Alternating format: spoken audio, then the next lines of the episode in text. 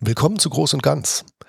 Das ist eine weitere Episode des Podcasts Groß und Ganz, die ich zum Glück nicht alleine bestreite. Ich freue mich total, dass ich einen Gast habe, auf den ich mich wirklich gut vorbereitet habe. Das, jetzt kann ich es ja sagen.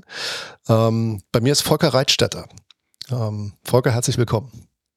Danke, ich freue mich auch hier zu sein bei dir in diesem Studio und bin sehr gespannt. Wer ist Volker Reitstetter? Ja, Volker Reitstetter, ich bin 53 äh, Jahre alt, gebürtiger Schwabe und seit nunmehr aber 23 Jahren hier in Hamburg wohnhaft, verheiratet. Ich habe mittlerweile zwei erwachsene Kinder und äh, ja, eine relativ äh, bunte, würde ich mal sagen, abwechslungsreiche Berufsbiografie. Ja. Privat, ähm, äh, die Frage kommt dann ja auch immer, was macht man eigentlich, wenn man nicht arbeitet? Ja? Ähm, privat äh, versuche ich mich sportlich äh, äh, eben ähm, zu entspannen. Das mache ich hauptsächlich beim Rennradfahren und äh, ähm, was ich auch sehr, sehr gerne mache, das ist äh, in meinem Chor zu singen, vor allem wegen der Leute, die da sind. Das ist so der Part, der mich dann entspannt, ja. Also in der Freizeit, Familie, Radfahren und Chor. Jetzt bin ich total gespannt, was ist der berufliche Teil? ja, ähm, also beruflich bin ich äh, seit 2020 äh, Geschäftsführer der Deutschen Rentenversicherung Nord. Das ist ein Regionalträger hier, äh, der für die Länder Schleswig-Holstein, Hamburg und Mecklenburg-Vorpommern eben die deutsche Rentenversicherung abbildet. Mhm. Für die wenigen unserer Zuhörer, die nicht genau wissen, was ein Geschäftsführer der deutschen Rentenversicherung Nord so macht, kannst du das vielleicht so kurz erklären? Was ist so das Wichtigste an deiner Rolle? Wozu brauchst du dich? Mhm. Ja, also vielleicht äh, ein ganz kleiner Abriss, äh, weil einige auch der vielleicht älteren Zuhörer äh, können sich ja noch erinnern, es gab mal eine Bundesversicherungsanstalt für Angestellte und es gab die Landesversicherungsanstalten für die Arbeiter. Und das hat man äh, irgendwann aufgelöst äh, und hat daraus einen Bundesträger und Regionalträger gemacht, die dann in einem zweiten Schritt auch zum Teil fusioniert haben, so wie wir auch. Und im Grunde bin ich sowas wie ein Behördenleiter eines Regionalträgers ähm, der eben äh, ja alles, was die deutsche Rentenversicherung macht, also die Rehabilitation, ja, eben aber auch äh, alles um den Bereich Rente eben abdeckt. Äh, also es ist eine große Verwaltung, ja, und es sind äh, noch vier eigene Reha-Kliniken, die dazugehören, zwei Kinder- und Jugendreha-Kliniken auf den Inseln hier an der Nordsee und äh, zwei Kliniken für Erwachsene, die wir eben auch noch äh, betreiben. Mhm. Kannst du ungefähr eine Zahl sagen, wie viele Menschen in deinem Verantwortungsbereich arbeiten oder ist das confidential? Ganz ungefähr kann ich das sagen. Es sind 1809, die wir in der Verwaltung haben. äh, VBEs äh, und äh, genau dazu kommen noch dann äh, die Kolleginnen und Kollegen, die in unseren Kliniken arbeiten. Mhm. Was sind so, wenn du so auf so einen typischen Arbeitstag von Volker Reitstätter guckst, was sind so die Menschen oder Menschengruppen, mit denen du am häufigsten zu tun hast? Wem begegnest du an deinem Tag? Mhm. Also wir haben äh, zum einen begegne ich, sagen wir, meinen direkten Kollegen, ähm, also einmal meinem, meinem Kollegen äh, der, äh, die Geschäftsführung, mit dem ich die teile und zum Zweiten natürlich unser Leitungsteam, die Abteilungsleitenden, ähm, die die einzelnen Bereiche leiten. Das sind äh, so ganz wichtige Begegnungen. Zum Zweiten habe ich ein Büro natürlich für so eine große Verwaltung, die mich unterstützen. Das sind so die wichtigsten Personen in meinem Umfeld. Äh, ohne die würde ich nichts hinkriegen. Ja, mhm. äh, die organisieren, dass ich zum richtigen Zeitpunkt an der richtigen Stelle bin. Äh, die erstellen die Vorlagen für mich, die briefen mich und äh, das ist sozusagen das wichtigste direkte Umfeld, äh, was ich habe. Und was auch natürlich ähm, wichtig ist, ähm, äh, das sind die Gremien, äh, also die Personalräte, Gesamtpersonalrat, örtliche Personalräte, wo es eben sehr, sehr viele Themen gibt. Insbesondere, äh, wenn man, so wie ich, dann einige Dinge auch in Bewegung setzen äh, möchte, dann ist das natürlich ein ganz wichtiger Part und der nimmt auch einiges an Zeit ein. Ja. Mhm klingt im Moment für mich so und ich weiß natürlich, weil wir uns kennen, dass es ein Stück weit auch so ist, dass der Umgang mit Menschen aus einer Perspektive der Führung für dich ein großer Teil deines Jobs ist, deines Berufs ist? Ich halte das für den wichtigsten Part und das war ja auch, äh, sagen wir so, sind wir ja zusammengekommen. Ähm, ich bin, vielleicht muss man das so ein bisschen, um mich einsortieren zu können, ähm, ich bin ja ein Quereinsteiger. Also ich bin jetzt, äh, sagen wir nicht seit äh, 30 Jahren bei der Deutschen Rentenversicherung, sondern ähm, ich habe Betriebswirtschaft studiert, äh, war dann bei der Wirtschaftsprüfungsgesellschaft und war dann lange Jahre in der Industrie tätig, im Controlling, im Bereich Konzernrechnungswesen äh, ähm, und bin dann ganz bewusst ähm, in 2011 sagen wir, in den öffentlichen Dienst äh, gewechselt. Und ähm, habe also diesen rein renditeorientierten Part verlassen, wobei der ist natürlich auch mit mir verankert, das ist nie ganz weg. Wollte aber ganz bewusst eben äh, im öffentlichen äh, Dienst sozusagen die zweite ja, Berufslebenshälfte verbringen, wenn du so willst. Ne? und ähm, war dann zuerst eben in der Verwaltung von, äh, von Privatschulen tätig und kam dann in 2017 eben zur deutschen Rentenversicherung.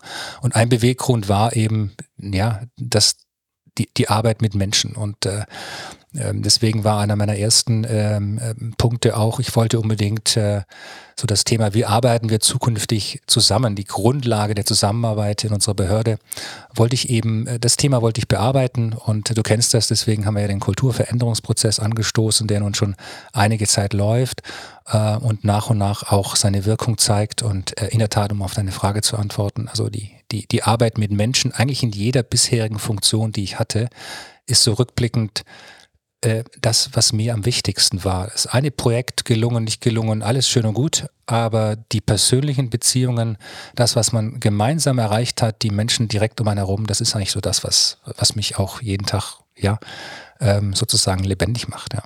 Mhm.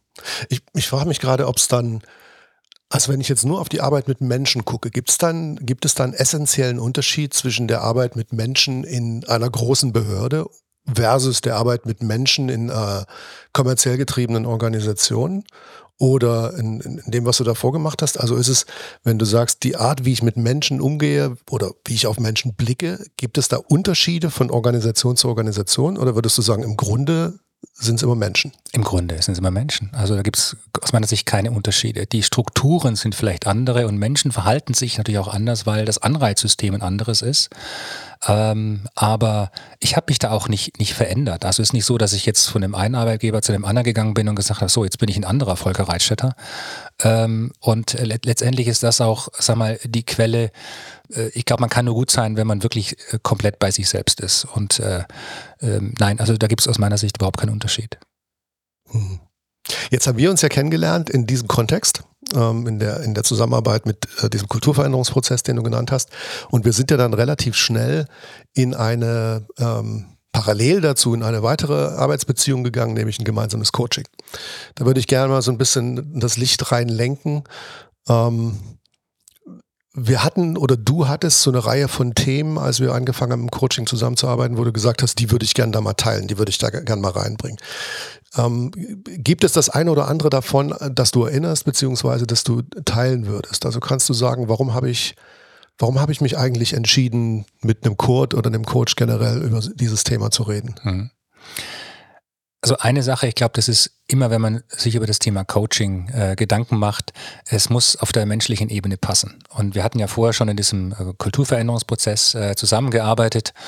Und ähm, insofern ist das immer eine sehr individuelle Geschichte. Ähm, wir haben gut zusammengearbeitet, ich konnte mir das vorstellen. Also diese menschliche Basis war einfach da. Und dann, ja, hat man natürlich, ähm, ich habe es vorhin erwähnt, Quereinsteiger, natürlich hat man dann vielleicht auch nochmal mehr Fragen, wie bin ich wirksam in so einer Behörde? Ja?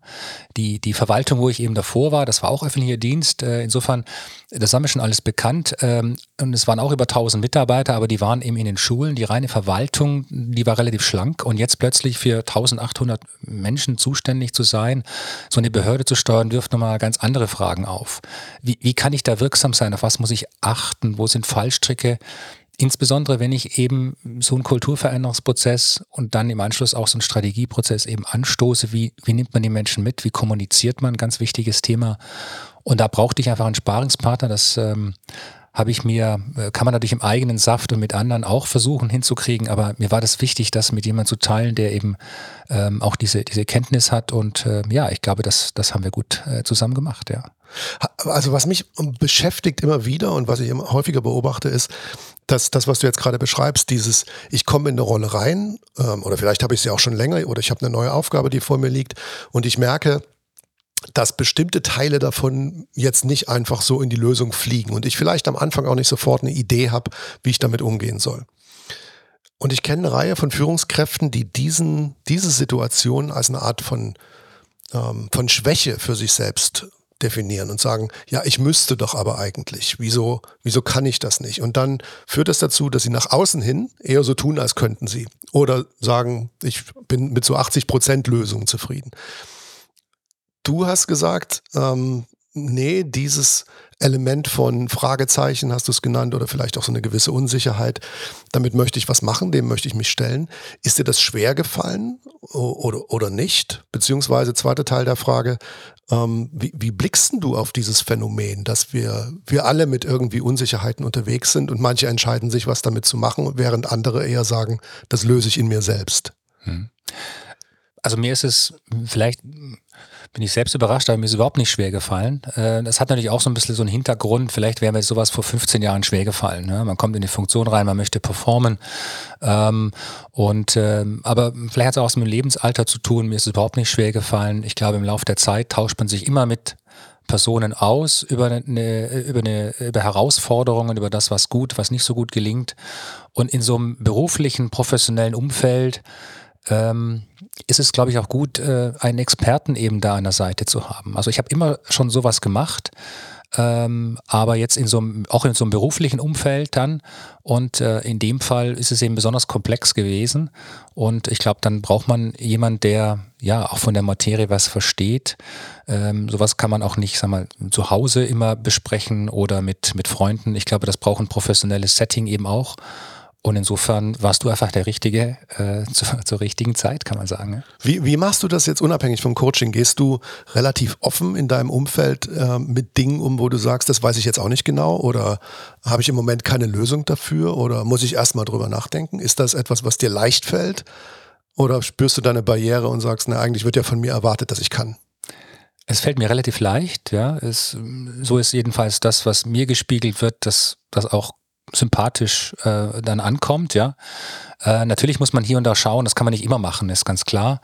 Ähm, aber äh, nee, ich gehe da ganz offen damit um. Äh, und äh, es ist ja auch völlig klar, ähm, sag mal, ich habe unheimlich viele Leute äh, in der Behörde, die wissen die Dinge einfach besser als ich. Ja, und es wäre jetzt ja auch utopisch zu glauben, äh, ich wüsste von von der ersten Minute des Gesprächs, wie es wie es zu laufen hat. Also ich glaube, ganz wichtig ist sowieso immer das Thema Zuhören. Ja, denn nur wenn man zuhört, erfährt man was Neues. Ähm, das ist ähm, auch so ein, so ein Thema, das, ähm, ähm, sag mal, das, das gehört zu mir, ja, und ich höre relativ viel zu. Ich glaube, ich kann auch ganz gut zuhören äh, und Fragen stellen und muss nicht immer auf dem, auf dem Sendemodus sein. Und äh, insofern, sagen wir, dieses, dieses Wechselspiel, man hat eben einen Vortrag und ähnliches, dann hat man, ist man im Sendemodus, man hat ein Ergebnis, was man kommunizieren möchte. Aber ganz häufig, insbesondere eingangs mit den Personen, die du erwähnt hast oder wo du mich gefragt hast, mit wem ich meinen Tag so verbringe, äh, gehört eben auch dazu, dass mir andere, ja, ähm, auch etwas sagen dürfen, ja, was ich dann versuche aufzunehmen. Und ich glaube, in dieser Interaktion steckt auch unheimlich viel Kraft. Mhm. Ich weiß von Führungskräften, die ähnlich wie du ähm, auch ganz gut im Empfangsmodus sein können und das auch bewusst kultivieren, dass die hin und wieder das Gefühl haben, das könnte auch ausgenutzt werden. Also wenn ich auf Empfang bin, sind andere auf Senden. Und damit gebe ich denen eine Möglichkeit, also ich mache es mal ein bisschen überzeichnet, damit gebe ich denen eine Möglichkeit, ihre Botschaften in die Runde zu senden, während ich empfange. Kennst du das? Absolut. Wie gehst du damit um? mal besser, mal schlechter, je nach Tagesform. Ähm, also klar, das ist so. Ähm, und ähm, äh, ja, wenn es, sag mal, wenn es, wenn es ähm, ein Tag ist, wo mir das vielleicht nicht so gut gelingt, dann äh, kostet das auch Energie, kann auch ein Energieräuber sein.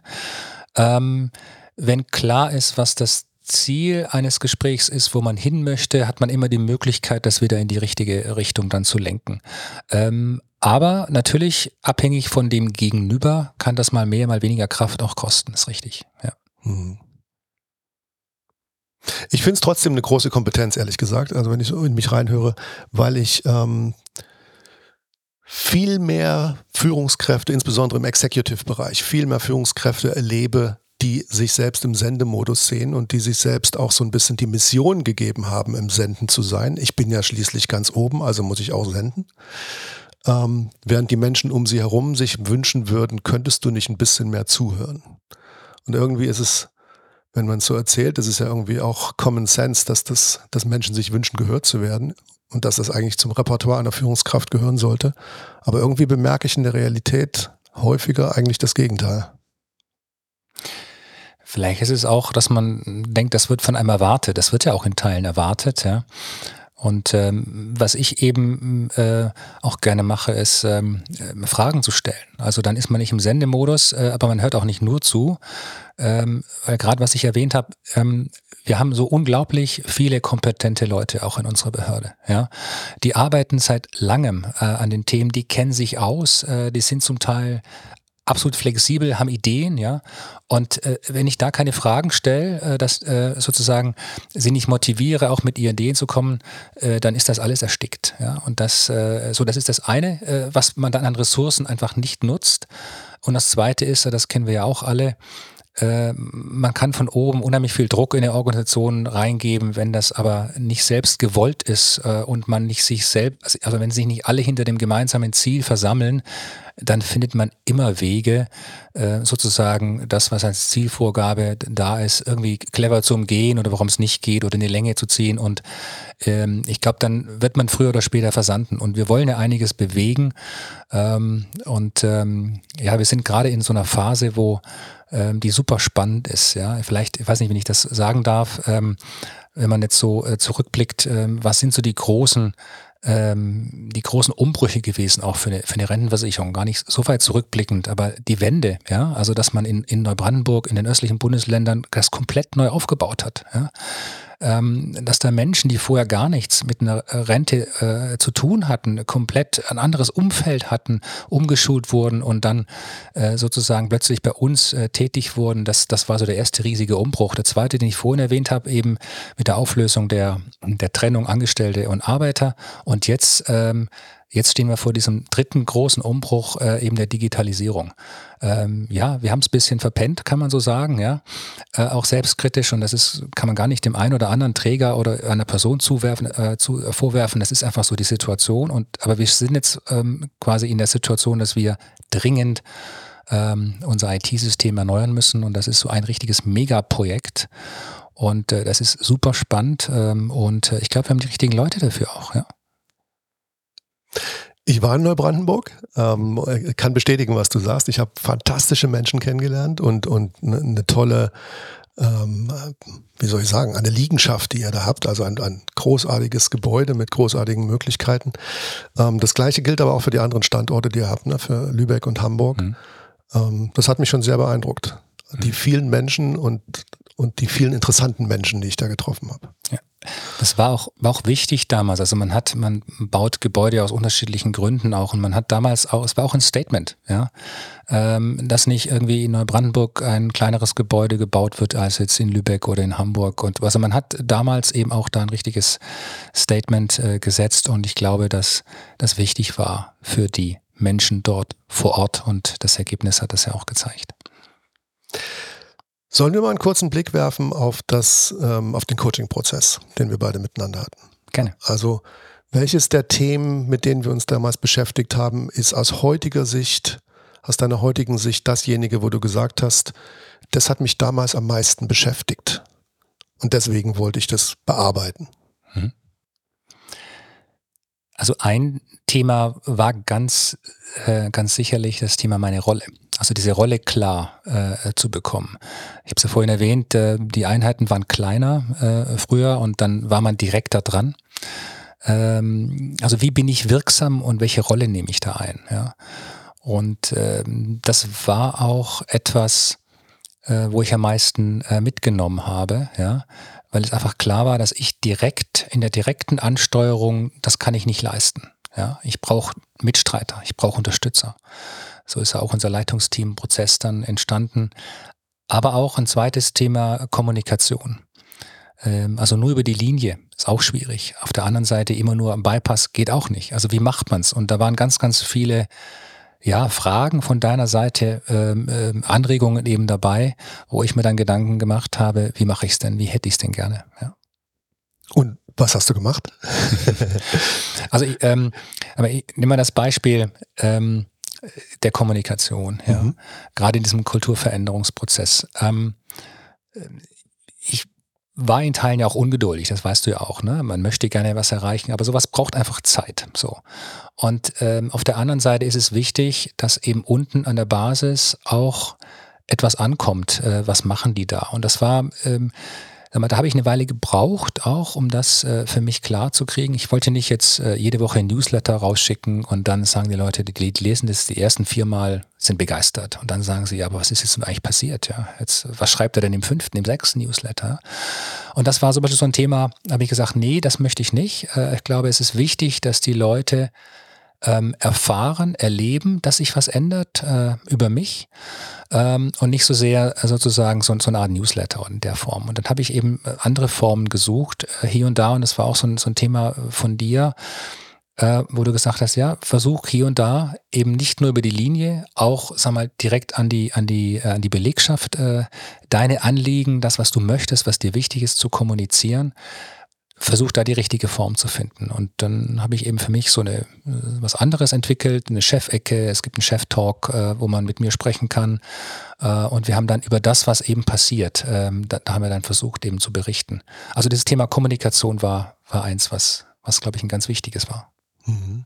Was ich jetzt gerade verstanden habe von dir ist, äh, wenn ich jetzt nochmal auf den, auf den Prozess gucke, bei diesem Beispiel, dass du sagst, am Anfang hatte ich so, also ich Volker, so das Gefühl, die Art, wie ich es bisher getan habe und wie ich es heute tue, ist gut, aber für das, was ich vorhabe, nicht mehr gut genug. Also wenn ich es richtig interpretiere, war das so eine Art Unzufriedenheit mit dem, was da ist, ohne genau zu wissen, was denn stattdessen oder wie denn stattdessen. Und in, im Laufe der, der Arbeit, die wir miteinander dann hatten, vor allem aber auch mit der Arbeit, die du dann mit dir selbst und deinen Mitarbeitenden geleistet hast, hat sich dann sozusagen eine Lösung oder mehrere Lösungen gezeigt. Ist das so richtig zusammengefasst? Hm. Könnte man so sagen, ja, weil wir haben ja wirklich Dinge anders gemacht als sag mal, das normale behördliche Tun. Ja.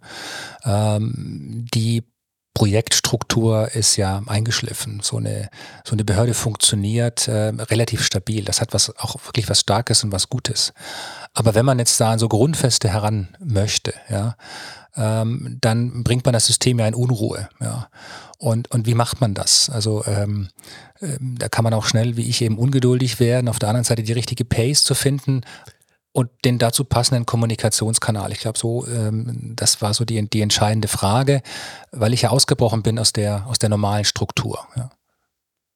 Wenn ich das sagen darf, das war, ich hatte auch so ein, an einzelnen Stellen, und das habe ich dir ja dann auch hin und wieder zurückgespielt, dass diese Ungeduld, so wie du es genannt hast, dass die äh, manchmal tatsächlich deine ähm, deine, deine Pläne und deine Absichten so ein bisschen unterlaufen hat, weil du in der in von dir selbst gewählten richtigen Mission unterwegs warst, dann ist ab und zu ist die Ungeduld reingeschossen und dann kam der Volker um die Ecke, der gesagt hat, okay, jetzt, ich habe jetzt eine konkrete Frage und ich möchte jetzt genau wissen, wie. Und können wir das jetzt bitte mal auf dieses Flipchart schreiben? Kannst du dich daran erinnern? Absolut, ja, ja. Es war auch, also ich meine, im Nachhinein, es hat uns letztendlich auch gut getan. Ne? Ich habe vorhin ja erwähnt, so das Leitungsteam, die Führungsmannschaft, die wir da geformt haben, ähm, und äh, da, da war das ja genauso, das haben mir die Leute auch gespiegelt. Ja. Ich war dann zum Teil äh, ja, eben, eben deutlich sichtbar, ungeduldig. Ne? Es stand auf meiner Stirn, äh, da musste ich noch gar nichts gesagt haben. Und äh, wir konnten dann irgendwann aber auch, glaube ich, drüber schmunzeln und sagen, okay, jetzt hat er wieder seine fünf Minuten. Und äh, dann hat uns das auch wieder zusammengebracht. Mama ist sowas ja auch, auch gut. Aber äh, es ist eben für mich auch wichtig gewesen, das zu reflektieren äh, dass man nicht dauerhaft in dieser, in diese Falle dann läuft, ähm, sondern sich da eben etwas anpasst. Äh, äh und äh, ich glaube, das ist uns ganz gut gelungen. Wie ist das heute? Beobachtest du dieses Phänomen heute noch bei dir? Ja, ja. Also äh, ich, ja, man, man ist ja nicht auf Knopfdruck dann anders. Ich glaube, das, was man erreichen kann, ist, dass es einem bewusst wird. Ja, ähm, auch ähm, ja, wenn man vielleicht nicht gerade nicht super gut ist, ja. Und ähm, dann kennt man aber die Muster und kann eben dann korrigieren, ja. Das ist ein ganz wesentlicher Punkt, den du gerade genannt hast. Im, im Grunde basiert jeder Erfolg, den man in Coaching-Prozessen oder auch in, in Selbstentwicklungsprozessen ähm, leistet, genau darauf, dass man sagt, das, was in mir sowieso abläuft, mache ich mir bewusst. Und dadurch, dass ich es mir bewusst mache, habe ich eine Chance einzugreifen, wenn ich will. Ich muss nicht, ich kann es weiterhin laufen lassen, aber ich könnte mich auch für eine andere Reaktion oder einen anderen Umgang entscheiden, wenn ich das wollte. Allein dadurch, sozusagen, wieso wie du es gerade beschrieben hast, hast du den Luxus der Entscheidung. Du kannst sagen, okay, ich merke, jetzt kommt gerade wieder so ein ungeduldiger Volker in mir hoch. Und jetzt kann ich mich entscheiden, möchte ich den laufen lassen? Und dann bin ich halt der. Oder ist das für die Situation, in der ich gerade bin, kontraproduktiv? Dann mache ich was anderes. Mhm. Ein, ein, ein zweiter Punkt war, äh, war noch das Thema, äh, ich kann mich noch an den Begriff gut erinnern, äh, Energielevel. Ja. Ähm, äh, auch ein bisschen aus der Ungeduld äh, gespeist ähm, und eben aus diesem Change-Prozess heraus ähm, meine Rolle. Ja, also ich hätte gerne, am liebsten wäre ich direkt in die Teams reingegangen. Ja, ähm, aber dann die Rolle klar zu kriegen und zu sagen, okay, ähm, sorge dafür, dass der Energielevel einfach ausreichend ist. Ja, die Leute wissen schon, was sie tun. Die haben sich freiwillig gemeldet dafür. Die haben auch Bock darauf. Die machen das auch. Und das im Nachhinein war das auch richtig. Das ist auch so gekommen.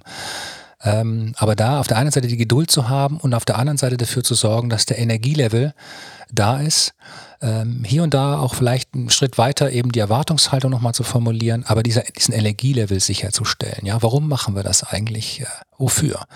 Ähm, das war so eine ganz zentrale Frage, die du mir gestellt hast oder wo du mich sozusagen auf den Weg geschickt hast. Und das, das hat mir sehr geholfen. Wie ist es mit deinem eigenen Energielevel? Hast du den auch so gut im Blick wie den deiner Mitarbeitenden? Ähm, ist eine gute Frage, ja. Also äh, nicht immer gleich gut, ja. Man merkt das, äh, dass er, also wenn man ihn immer perfekt im, im Blick hätte, dann würde das ja bedeuten, ähm, alles ist, ist stabil. Wenn ich jetzt quasi bei, bei 90 Prozent dann bin, dann merke ich das und dann steuere ich dagegen. Man ist in meiner Funktion natürlich auch ein Stück weit äh, einfach verplant, ja. Und äh, dann macht man die Dinge und ähm, muss eben ganz ja, sensibel darauf achten, ob dieser Energielevel noch stimmt. Ähm, ich, ich glaube, das ist nicht immer optimal bei mir. Ja. Ich äh, bin ja schon mal bei 105 Prozent. Ähm, und äh, das ist vielleicht noch so ein Thema, äh, an dem ich arbeiten muss. Ja. Ich hätte auch mal eine Frage. Oh, bitte. Was ist mit meinem Energielevel? Nein, nein, nein, nein, der ist immer hoch.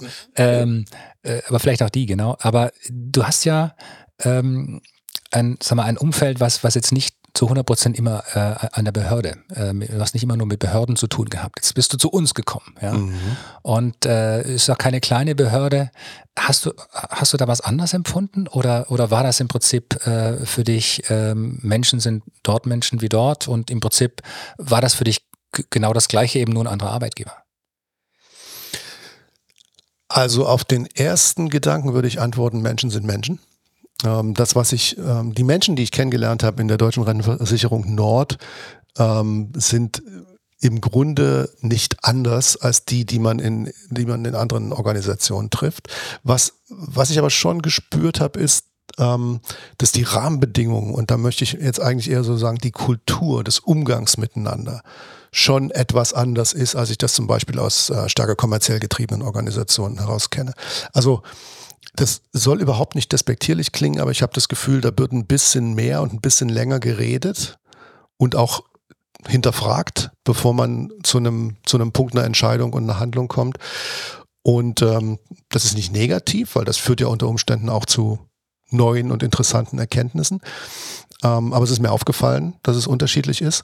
Und dann habe ich, ähm, ist mir noch aufgefallen, dass es ähm, zumindest punktuell auch eine höhere Skepsis gegenüber anderen oder neuen Dingen gibt. Ich vermute, das hängt damit zusammen, dass es eben Erfahrungen gibt in der Vergangenheit, wo man gesagt hat, das haben wir schon mal gesehen oder sowas ähnliches hat schon mal nicht funktioniert oder was auch immer. Aber ich hatte so ein bisschen das Gefühl, es gibt so innere Vorbehalte, die man natürlich ausräumen kann, wenn man mit, mit den Menschen auf Augenhöhe ins Gespräch geht.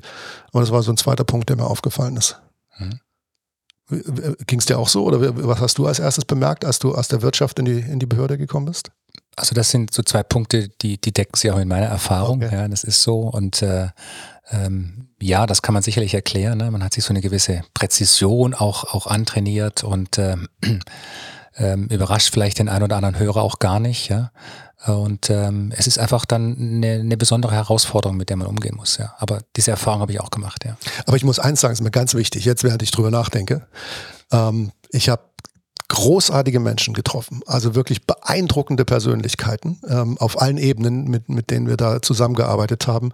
Viele Menschen von denen, die ich kennengelernt habe, an die denke ich heute noch, weil, weil sie eine Spur hinterlassen haben. Also ich will jetzt nicht den Eindruck erwecken, dass es irgendwie wertend gemeint, sondern ganz viele Leute, die ich da kennengelernt habe, haben mich nachhaltig beeindruckt.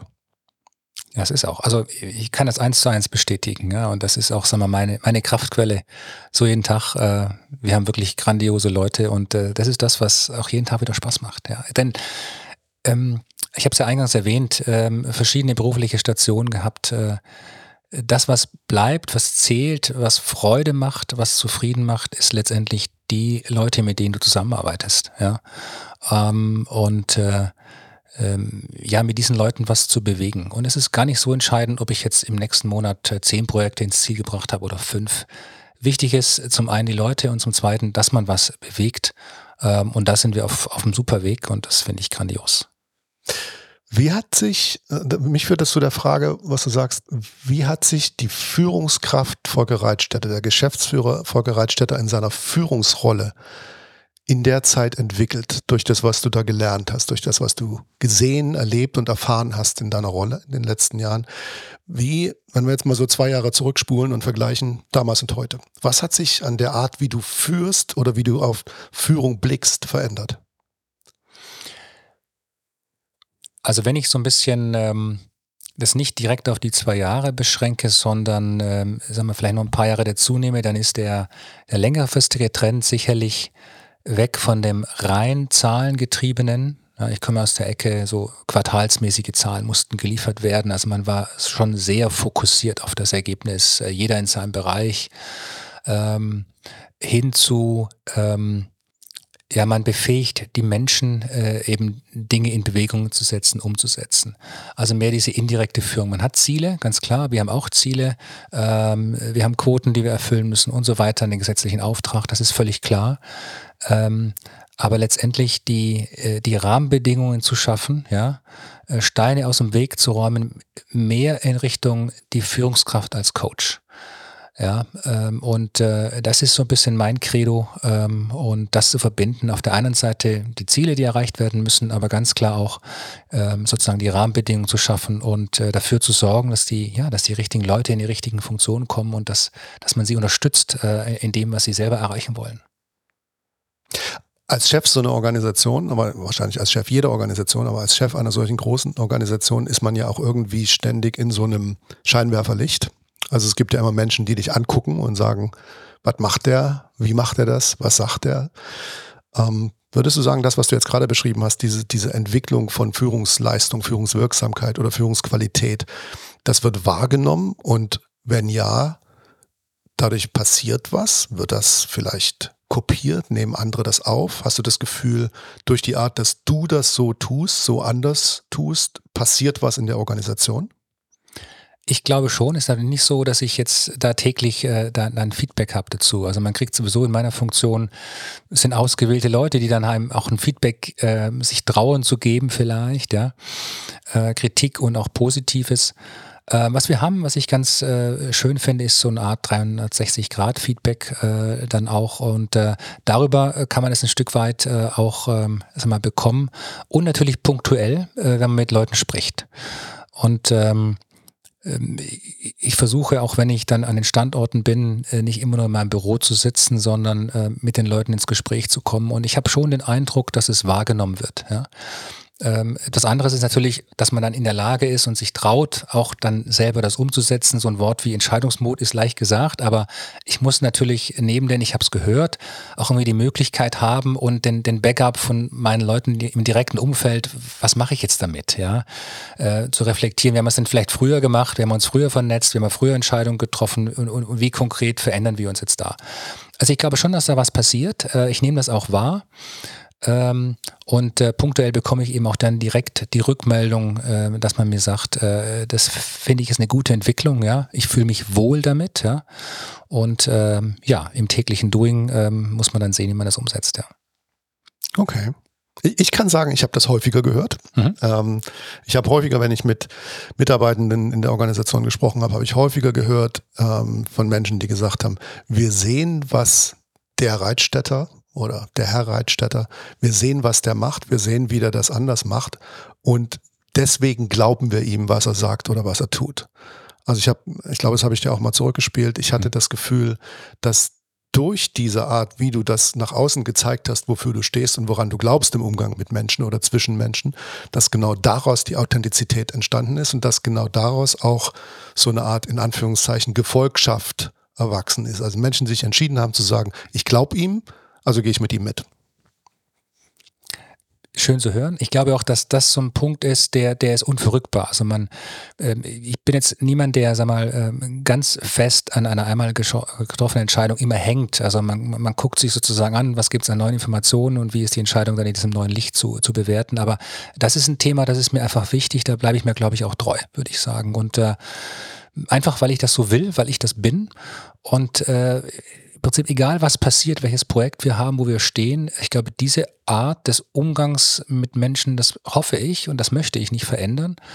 Und ähm, insofern ist das schön von, von dir zu hören und ich, ich glaube, dass diese, sag mal, diese Dauerhaftigkeit und Verlässlichkeit in diesem Punkt, ähm, dass der eine oder andere sagt, äh, ja, er sagt das nicht nur, sondern ähm, er lebt das auch.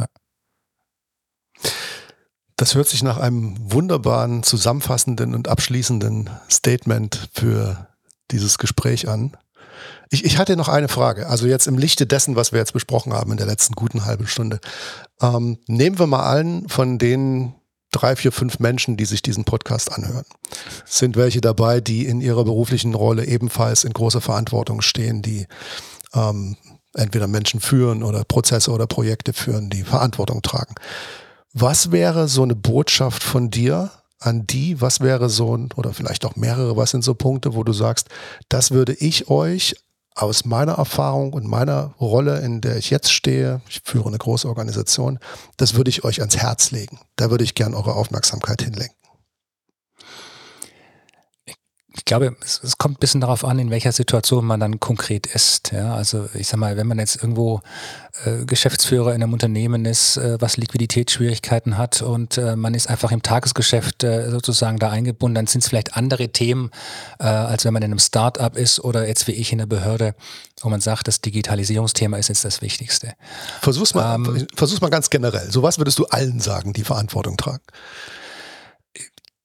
Für mich das Wichtigste ähm, ist ähm, mit den Menschen ähm, in der Organisation ähm, ein gemeinsames Zielbild zu entwickeln und die Menschen dahinter zu versammeln. Letztendlich müssen sie selber wollen, in diese Richtung mit dir zu marschieren.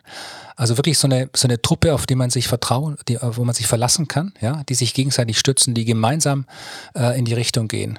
Ähm, da die richtigen Leute dafür zu finden. Und egal wie lange es dauert, ich glaube, das ist, das ist die Essenz für mich. Und letztendlich macht das, glaube ich, auch dann den Erfolg äh, von dem Unternehmen aus. Ja.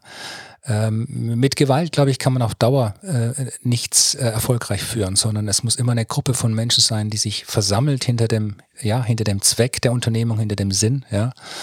Ähm, so wie es bei uns ja auch ganz viele gibt, die sagen, ich bin ganz bewusst hier, ja, ich arbeite bei sozusagen einer der wichtigsten äh, Säulen des sozialen Sicherungssystems und ähm, egal, was mal gut und was mal schlecht läuft, aber ich bin gerne hier und wenn jetzt dann der Reitstadt um die Ecke kommt und sagt, okay, äh, und jetzt, jetzt legen wir eine Betonung hier, dann folgen wir dem auch, dann gehen wir da mit.